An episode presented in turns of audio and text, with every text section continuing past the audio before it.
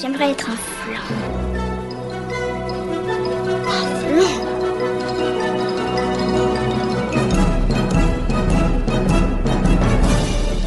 Tout ça, c'est des trucs minables, c'est du flan. Vous laissez pas avoir À tous les coups, c'est du flan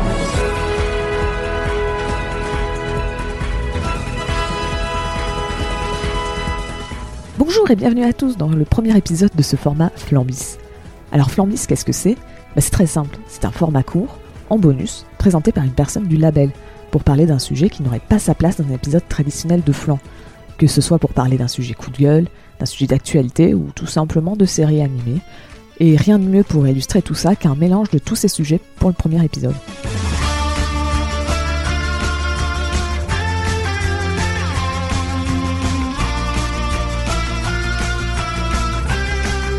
Ces dix dernières années ont presque été un âge d'or pour les séries d'animation américaines. Inspirées par Avatar, le dernier maître de l'air, les séries animées se sont retrouvées à être de plus en plus ambitieuses, à avoir une histoire qui se suit d'un épisode à un autre, tout en s'adressant au plus de générations possible. On peut citer Adventure Time, Steven Universe, Le Monde Incroyable de Gumball pour Cartoon Network, Gravity Falls, DuckTales, The, The Old House chez Disney, Shira chez Netflix. La liste est encore longue. Mais malheureusement, si ces dix dernières années étaient le renouveau, on est peut-être en train d'arriver dans l'âge sombre pour les séries d'animation.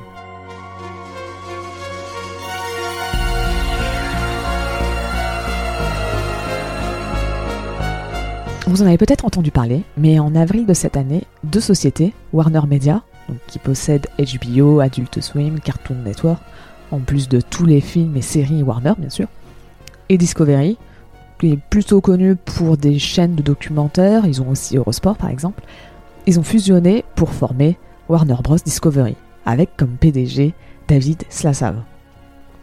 Or, après une telle fusion, l'objectif est de vite gagner de l'argent, ou plutôt d'en perdre le moins possible, histoire de rassurer les actionnaires. Et c'est comme ça que des films en cours de production ont été annulés, notamment le film Bad Girl dont vous avez probablement entendu parler. Mais aussi, pour rester dans le domaine de l'animation, une suite au film Scooby, sorti en début 2021. Dans ce cas-là, les dirigeants ont estimé que ces films ne pouvaient pas sortir au cinéma, qui est la stratégie désormais privilégiée par Slazav, et donc qu'il serait plus avantageux de les annuler pour pouvoir ainsi les transformer en déduction fiscale rendant la sortie de ces deux films presque impossible. Malheureusement, cette fusion a aussi eu des conséquences bien plus vicieuses sur des productions déjà finies, alors qu'on aurait pu imaginer qu'elles seraient épargnées. En effet, début août, HBO Max a annoncé retirer 36 titres de leur plateforme, dont 23 animés. Et ça surprend un peu, parce que contrairement aux titres qui quittent les plateformes comme Netflix, là, HBO possède les droits, et ont donc dans les faits aucun intérêt à retirer ces titres, n'est-ce pas? Euh, Pas tout à fait. Pour comprendre ça, il faut s'intéresser à ce que les Américains appellent residuals et qu'on va traduire ici par les coûts résiduels. Ouais, je suis très original.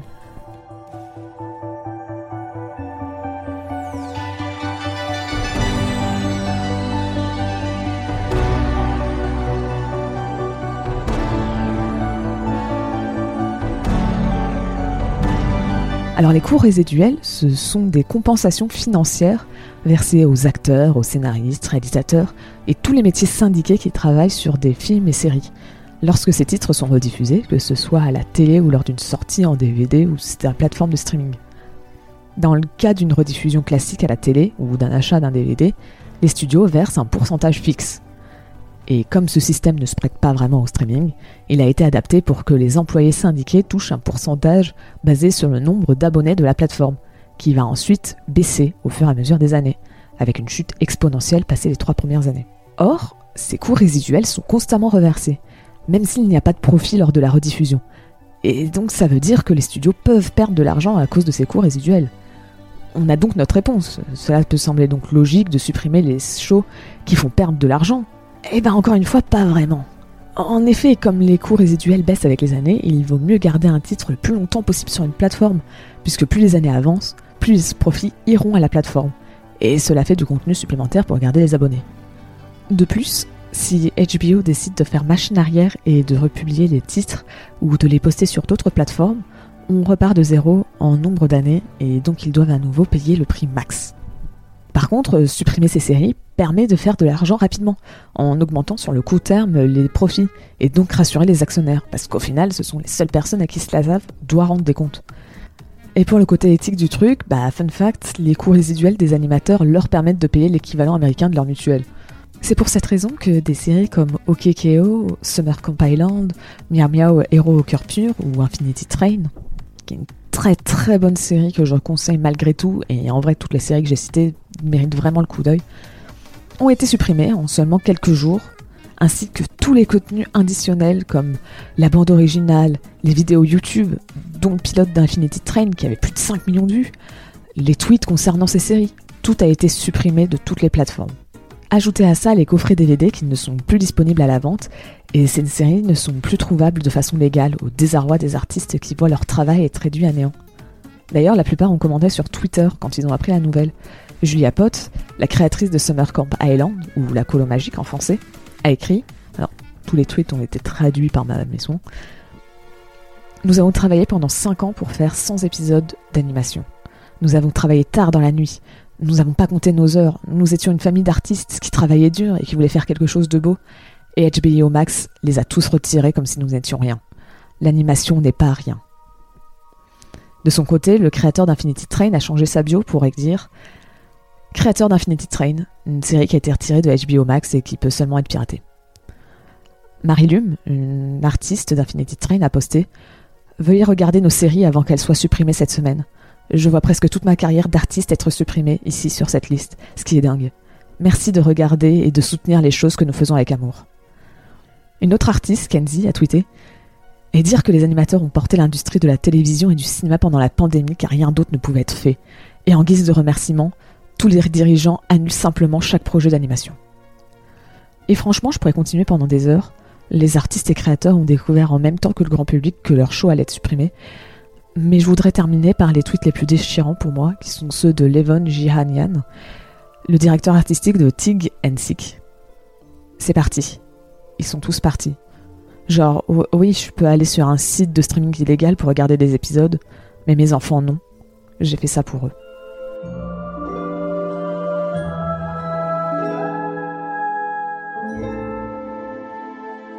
Alors l'histoire pourrait se terminer là, mais malheureusement les artistes ne sont pas encore au bout de leur peine. La semaine dernière, ils ont appris que 82 employés de Cartoon Network ont été licenciés et 43 postes vacants ne seront pas reconduits. Et donc en tout, c'est 125 postes, ça correspond à 26% de l'effectif du studio. S'ajoutent à ces départs ceux de Tricia Melton, la directrice artistique chez Warner, euh, qui est entre autres responsable de la refonte de Cartoon Network de 2021, ainsi que de l'événement Warmageddon de Rick et Morty, et celui de Jim King, vice-présidente du marketing chez Cartoon Network et Adult Swim, et qui a aidé à créer les Super Nana, Steven Universe et Craig de la Crique. Et donc à cette vague de départ s'ajoute aussi la fusion des studios de Cartoon Network et de Warner Bros Animation. Même si dans l'idée les labels vont continuer d'exister indépendamment les uns des autres. En gros concrètement ce que ça veut dire c'est que la production et le développement seront fusionnés et que Cartoon Network ne sera plus le seul à prendre des décisions créatives opérationnelles, ce qui n'était jamais arrivé dans l'histoire du studio. De plus, si Cartoon Network est un studio qui tente de faire de nouvelles choses en créant des séries originales, Warner Bros. Animation est un studio beaucoup plus basé sur des licences. Leur série du moment, c'est les Animaniacs, Teen Titan Go, euh, la série animée euh, Harley Quinn. Et donc, c'est CSF qui a aussi annoncé en même temps vouloir se concentrer davantage sur les licences, quelque chose qui semblera familier à tous les fans de Disney. On peut donc difficilement imaginer Cartoon Network refaire des séries originales, ou en tout cas pas dans la même mesure qu'on a aujourd'hui. Et c'est pas le reboot des Super Nana ou de Foster la maison des amis imaginaires qui vont nous donner tort. Ironie de la chose, tout ça arrive alors que Cartoon Network s'apprête à fêter ses 30 ans. Et si le studio continue d'exister dans les faits, est-ce qu'au final, il ne va pas perdre son âme et n'être plus qu'une marque vivant de ses créations passées en espérant faire revivre une époque qui n'existe plus? Seul le temps nous le dira.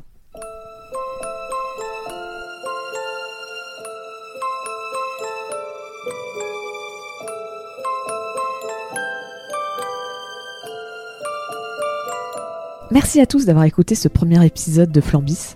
J'aurais aimé parler de quelque chose un peu plus léger, mais c'est aussi important de parler des problèmes de l'industrie on se retrouve bientôt dans un épisode classique de Flan. Bye tout le monde